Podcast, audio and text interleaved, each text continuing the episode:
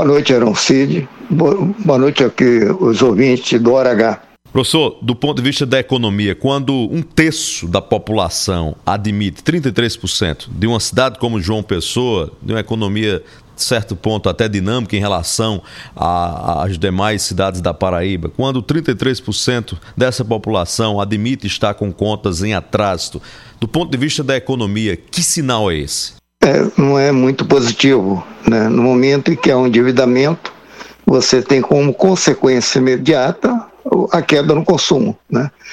As pessoas vão ter que buscar economizar né? para poder, ao menos mais, de uma forma mais consciente, começar a pagar suas dívidas, principalmente aquelas do cartão de crédito. Né? No momento que ela vai acumulando dívidas, ela entra numa bola de neve sem saída. Né? Então, a primeira consequência é de que vai, ocorre uma redução do consumo.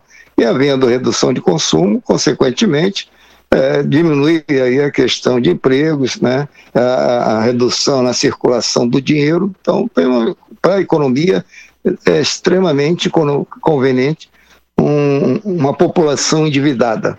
Entre esses endividados, 52,5% dizem que o causador dessa dívida é o cartão de crédito. Por que é tão difícil sair de, um, de uma dívida de cartão de crédito?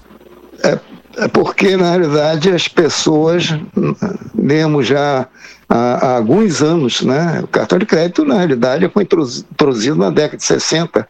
Na década de 50, nos Estados Unidos, aqui no Brasil, começou na década de 50, lógico, que para muitas pessoas é um uso, né, começou a questão da bancarização, e aí começou o uso do cartão de crédito. Mas as pessoas, de uma forma geral, elas não conhecem o mecanismo do cartão de crédito. Né?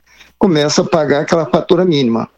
E no momento que paga aquela fatura mínima, ela já aquele saldo ele é reajustado no mínimo em, em quase 14% por mês, sai na faixa de quase 390 por ano, né?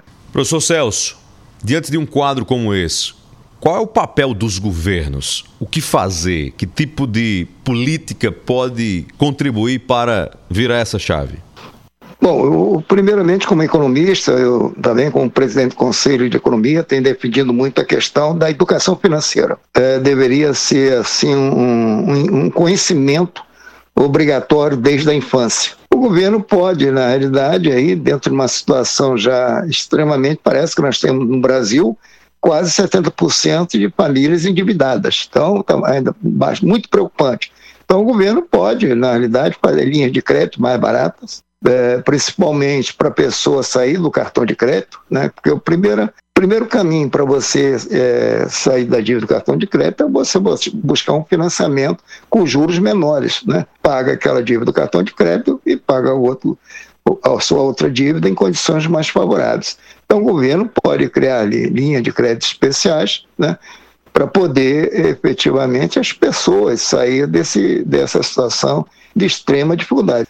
A alternativa, Eroncide, é o governo gerar emprego, né, quer dizer, promover a geração de emprego através do setor privado, né, e, e consequentemente, e com melhores salários, né, para as famílias terem uma condição de uma renda melhor. Professor Celso Mangueira, muito obrigado pela sua participação, pela entrevista aqui na Hora H. Boa noite.